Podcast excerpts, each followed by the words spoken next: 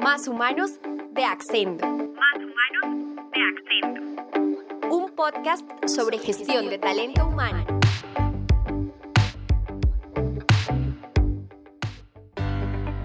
Te damos la bienvenida al segundo capítulo de nuestro especial sobre evaluaciones de desempeño laboral en las empresas. En el programa anterior te contamos qué es, para qué sirve y cuándo es momento de cambiar tus evaluaciones. Hoy vamos a contarte cómo se mide el rendimiento y cuáles son los mecanismos que más utilizan las empresas para esto. Antes de empezar, te recomendamos haber escuchado el primer capítulo de este especial, así no te perderás ningún detalle. Te saluda nuevamente Paula Bonilla y te invito a acompañarme una vez más en Más Humanos de Accendo. Para entrar en materia y explicarte cómo se mide el desempeño, debes tener presente lo que te explicamos en el capítulo anterior. Se trata de los dos enfoques desde los que se puede evaluar el desempeño, por resultados o por competencias. Cuando hablamos de medir el desempeño por resultados, nos referimos a las metas que logra tu personal, mientras que en competencias el enfoque está en el potencial de tus colaboradores. Hay diversas formas de implementar cada una. Si tienes formación en recursos humanos, te sonarán instrumentos como la evaluación por competencias, las metas por área o departamento o la matriz Nine Box. Si perteneces a otros cargos, puede que hayas escuchado sobre las auditorías internas o las sesiones de feedback. Lo cierto es que no existe una única forma de medir el desempeño. Dependerá del sector o la industria de tu empresa, del número de colaboradores, las herramientas tecnológicas disponibles, lo que quieran lograr y hasta del país donde se ubique la compañía. Tienes a tu disposición distintos instrumentos. Si buscas medir por resultados, puedes hacerlo a través de metas SMART, OKRs, objetivos y resultados clave, o con el tradicional cuadro de mando integral, mientras que para conocer su potencial puedes aplicar una evaluación por competencias o facilitar un sistema de feedback en tiempo real. En Accendo te ayudamos a facilitar esas conversaciones que impulsan el potencial de tu equipo. Ingresa a accendo.com y conoce nuestro módulo de feedback.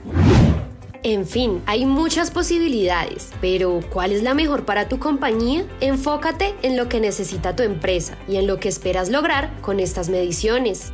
Para ayudarte a elegir el mecanismo de evaluación adecuado, hablamos con Sergio Forigua, especialista en gestión humana y evaluaciones de desempeño en Cero SAS, quien responderá las preguntas más frecuentes sobre este tipo de evaluaciones.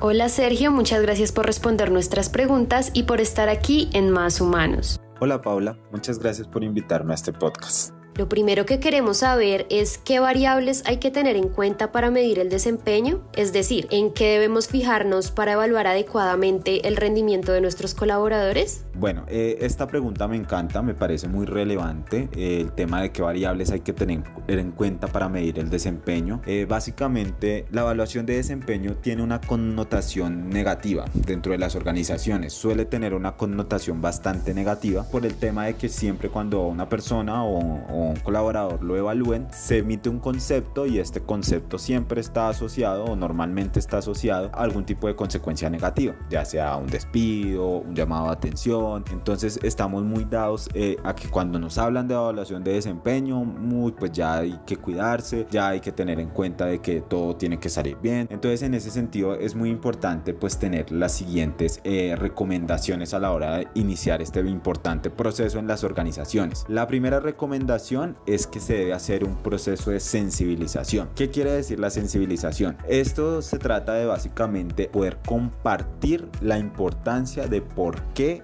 se debe hacer y para qué se debe hacer la evaluación del desempeño. ¿Esto en qué sentido? Cuando los colaboradores del área que va a ser evaluado, de la organización en general, conocen por qué van a ser evaluados, cuál es el objetivo, de qué se trata la evaluación, esto logra hacer que muchos de esos mitos o muchos de esos sesgos que pueden existir alrededor de la evaluación de desempeño desaparezcan y sean aclarados. Otro segundo aspecto que es muy importante tener en cuenta a la hora de medir el desempeño es el tema de la ejecución del mismo instrumento o del método que se haya elegido para hacer esta evaluación. ¿A qué me refiero con la selección del instrumento? Hay algunos instrumentos que por su complejidad o su sofisticación requieren cierto grado de experticia o cierto grado de habilidad a la hora de contestarlos. En este sentido es muy importante que los líderes de este proceso de evaluación tengan en cuenta que deben ser asesores para que el colaborador o los implicados en la evaluación entiendan de qué se trata, cómo se hace el instrumento, cómo se debe ejecutar. Existe otra que es la deseabilidad social. Es un componente que se presenta en las evaluaciones o a la hora de, de aplicar un instrumento que de alguna manera mide algún rendimiento y es que nosotros o estamos dados o predispuestos a querer siempre mostrar nuestra mejor cara. Entonces a la hora de enfrentar una evaluación, las personas quieren dar las mejores respuestas para que esto pues eh, repercuta positivamente en la organización y pues genere ciertas consecuencias positivas y evite consecuencias negativas. Tiene que evitarse y esto es un componente que puede afectar mucho la evaluación, precisamente lo, por lo,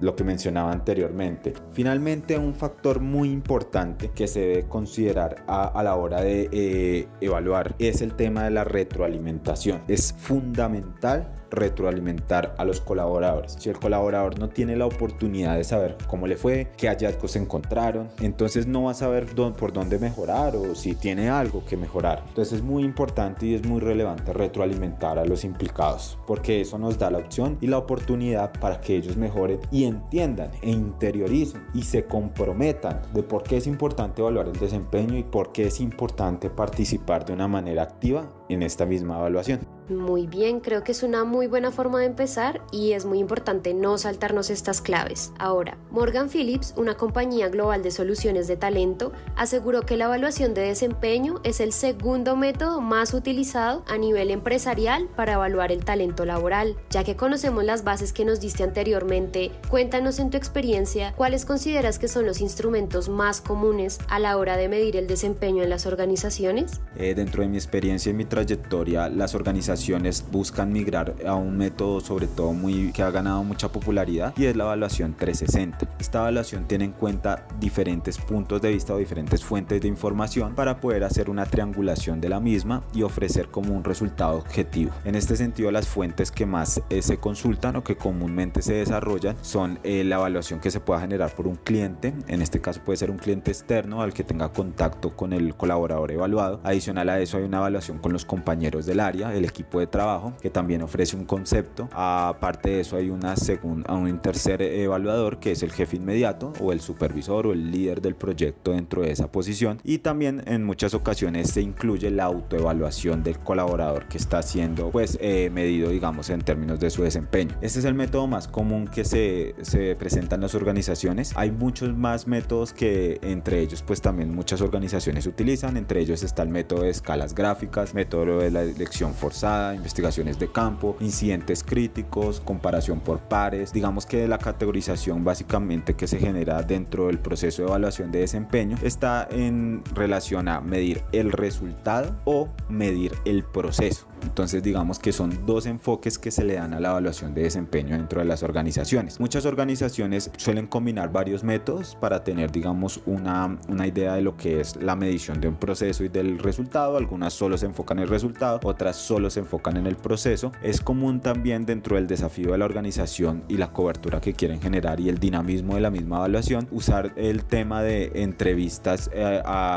por incidentes críticos o una, o una entrevista para hacer la evaluación de desempeño que puede ser eh, por medio de grupos focales para tener una mayor cobertura. También pueden utilizar lo que son encuestas, eh, se diseña un instrumento, normalmente la herramienta más común que se utiliza es Excel para diseñar un instrumento parametrizado el cual puede compartirse de manera masiva, los colaboradores o los jefes o los encargados de, llevar de, la mano esta evaluación lo diligencian y luego estos eh, son calificados y se presentan pues los respectivos informes y gráficas pues a, a los encargados de las áreas pues para conocer eh, cómo está la organización normalmente.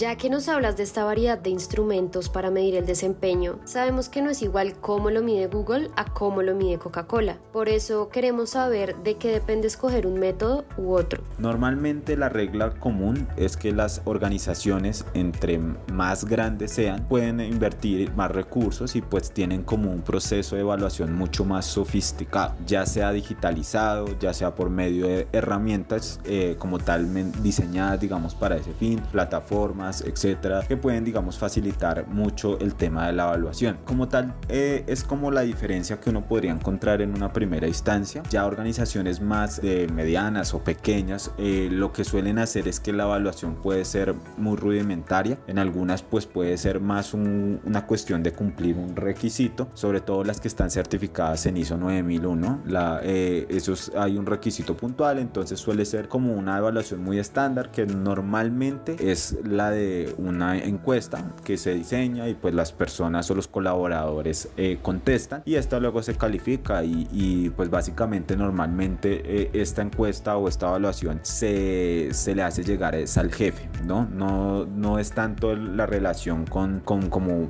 tomar varios puntos de vista como te lo mencionaba en la 360, sino es más como que el jefe evalúe y pues ya ahí se da como la, la medición y la retroalimentación. También en muchos casos se presenta que es el jefe y es la persona, colaborador evaluado, hay una autoevaluación y hay una evaluación del jefe. Es como lo que comúnmente se encuentra. Por último, sabemos que muchas empresas tienen la duda sobre qué herramienta les funcionaría mejor para medir el rendimiento del personal. ¿Podrías darnos algunas recomendaciones para que puedan escoger adecuadamente?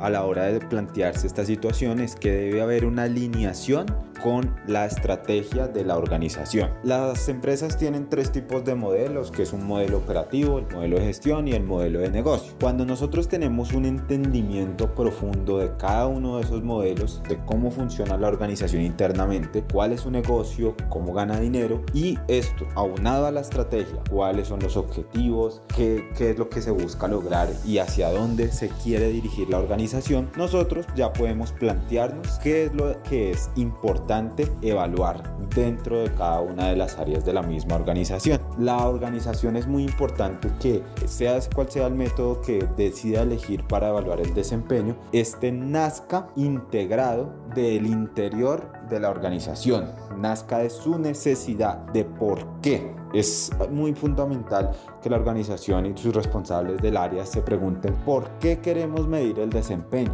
para qué queremos hacerlo, por qué es importante y asimismo dentro de la operación qué es lo que es más relevante que nosotros tenemos que darle mayor peso. Es muy importante asignarle ciertos pesos a, lo que se va a medir. Hay que entender primero la operación, saber qué es lo que es relevante, eh, evaluar dentro de la operación y algo que es crucial para elegir un método es el tema de identificar cuál es la ventaja competitiva de la organización. Porque la ventaja competitiva muchas veces nace de algún proceso específico, de un área específica, de una manera de hacer las cosas, de algún desempeño de, los, de algún colaborador o un grupo de colaboradores dentro de la organización.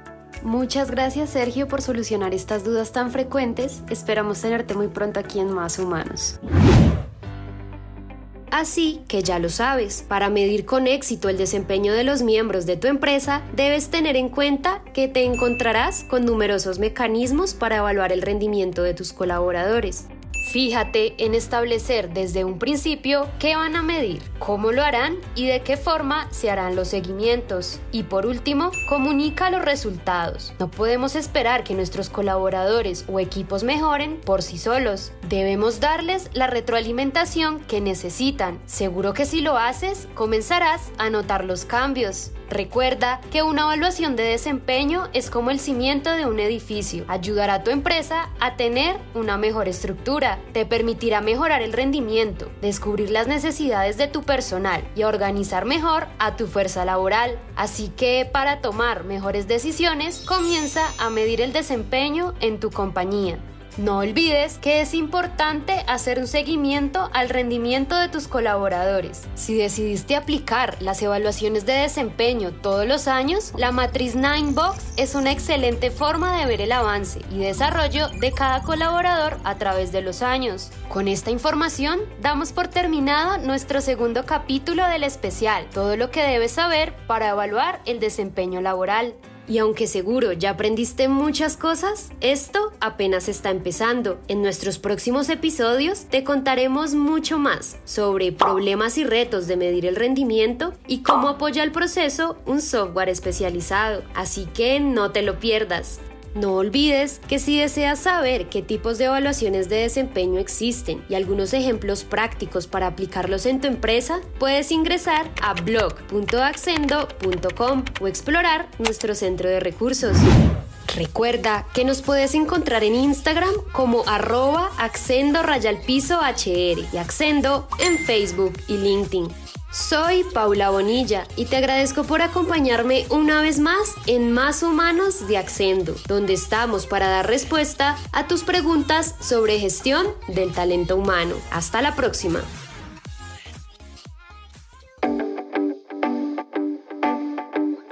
Más Humanos de Accendo. Más humanos de Accento. Un podcast sobre gestión de talento humano.